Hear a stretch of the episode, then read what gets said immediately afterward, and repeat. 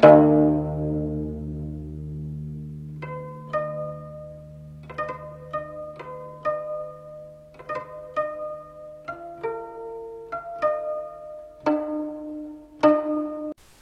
位听众朋友，大家好，我是小叶安迪，欢迎大家继续收听咱们这一套的琥珀蜜蜡的收藏的知识讲座。那么咱们这一集呢，仍然是继续接着上一集，给大家讲解这个实验室中的或者科学方法中的这个对于琥珀蜜蜡的这个鉴定。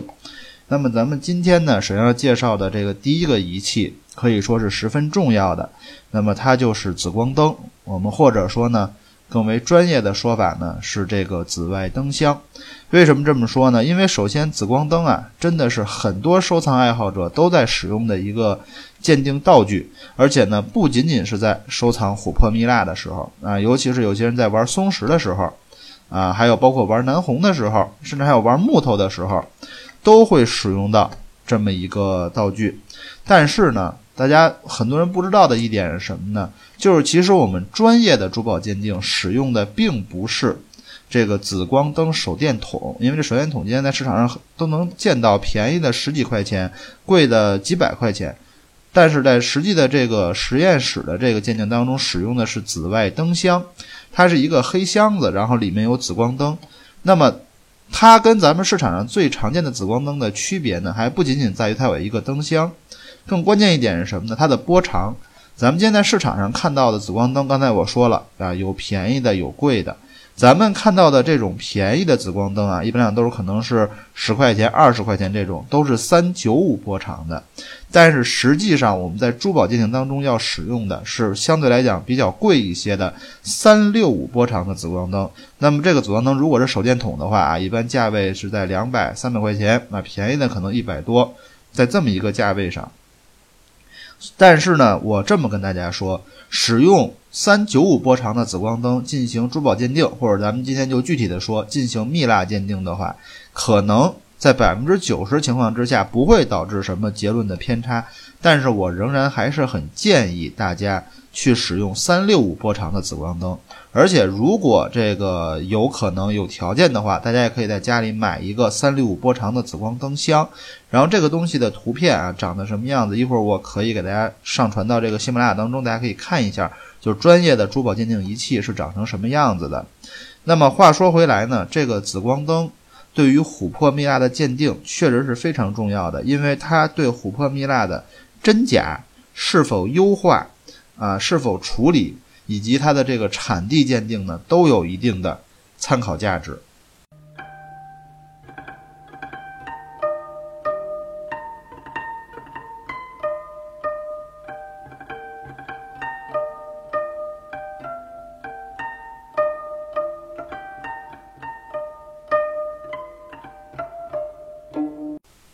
那么，咱们从这一段开始呢，就来给大家讲解这个紫光灯。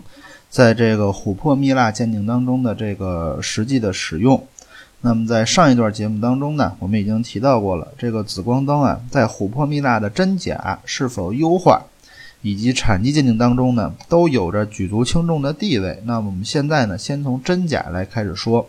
首先啊，我们可以说，在一般情况之下，天然的琥珀啊，天然的琥珀蜜蜡，或者说多少都会有一定的荧光反应。那么这一般来讲呢，这个荧光呢是呈现一定程度的蓝色。那么我们首先先来讲什么叫荧光反应。我们用语言来描述荧光反应呢，我一般是这么来描述的：就是当这个灯啊打到琥珀蜜蜡上的时候，或者打到有荧光反应的物体上的时候，它会感觉通体都在发生颜色的变化。把这个光吸进去，然后通体发生颜色的变化，而没有荧光反应的东西是什么样子呢？就感觉是表面或许有些些小的变化，然后把整个光都返回来了啊！这就是我们对琥珀蜜蜡的这个荧光反应，或者对这个所谓荧光反应这种语言的描述，就是通体吸收这个光线，通体发生颜色的变化。那么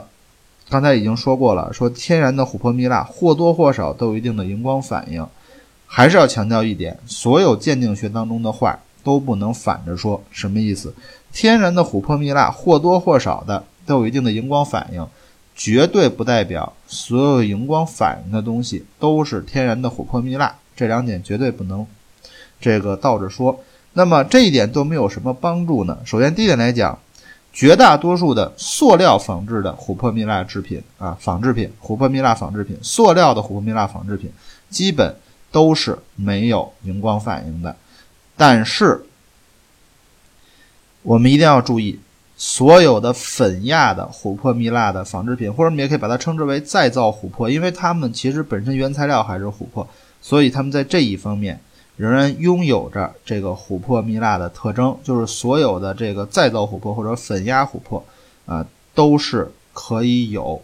荧光反应的，这点大家一定要注意。所以说，单纯依靠荧光反应不能鉴定琥珀蜜蜡的真假，但是我们最起码可以排除掉。很大一部分的这个塑料的仿制品，那么这个呢，其实就是这个紫光灯在琥珀蜜蜡的这个真假鉴定当中的那么第一个作用。那么第二个作用是什么呢？刚才我们说过了，再造琥珀就是粉压琥珀的真假，紫光灯是看不出来的啊。但是还是会有一定的区别是什么呢？就一般讲，再造琥珀呢，它的这个紫光的这个反应啊，尤其如果是这种成块状的颗粒比较多的话。它会表现出这个紫光灯打进去，它这个它的这个荧光也会有颗粒感，就是块状感，感觉一块一块拼合出来的。当然，这个前条件是它是一个造假手段不是很高明的这么一块再造琥珀啊，仍然会仍然紫光灯呢会对它的这个鉴定呢真假鉴定有一定的帮助。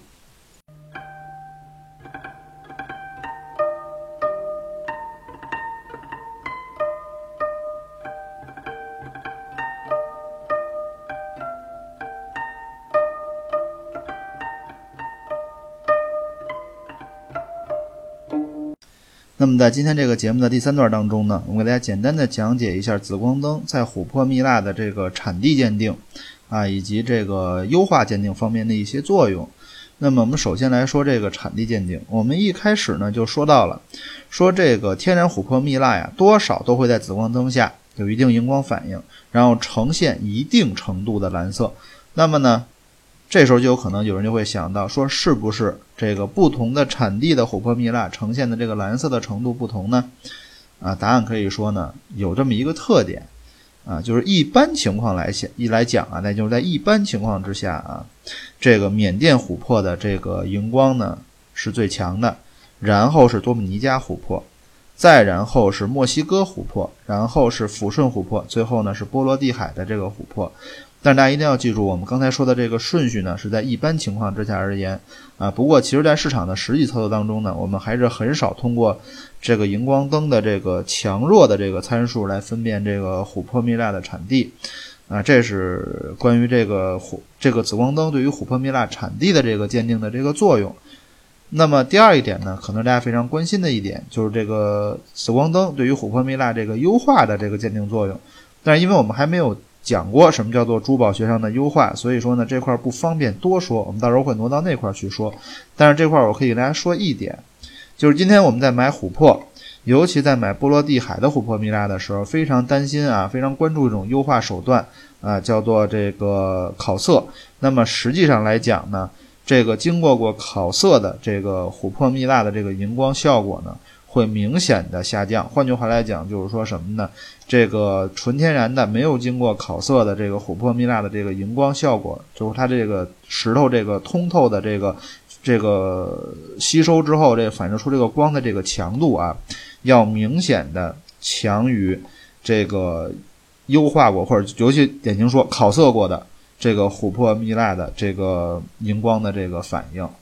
那么咱们今天这一讲呢，给大家这个简单的梳理了这个紫光灯。那么其实在我个人的实际的这个操作当中呢，紫光灯有两点最重要啊。第一点，跟塑料进行区分；第二点来讲呢，其实就是啊，去把这个烤色过的蜜蜡或者琥珀蜜蜡啊，跟没有烤色过的琥珀蜜蜡呢区分开来啊。那么还是非常感谢大家收听咱们这一期的节目，我是小玩意安迪，我的个人微信 ID 是三四四九零零四零三。啊，个人微信 ID 是三四四九零零四零三。再次感谢您收听这一期的节目。